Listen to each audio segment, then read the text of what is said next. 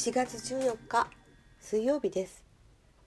今日はバイオリンのレッスンがあるはずの日なんですがちょっと夕方の仕事とかぶってしまうのでやむなくお休みすることにいたしました。残念です。パトラです。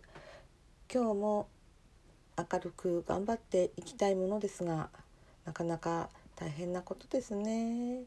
はい。なのでいやなのでではないんですけどもはい。今日は朝の練習をいたしました。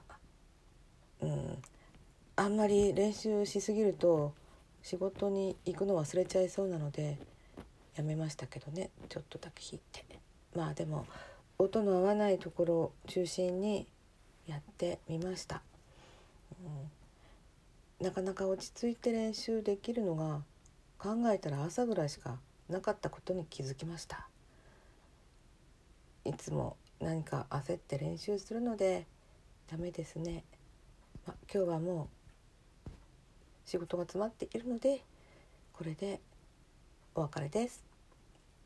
今日は朝の練習をしたってことをどなたかに聞いていただきたくって配信します。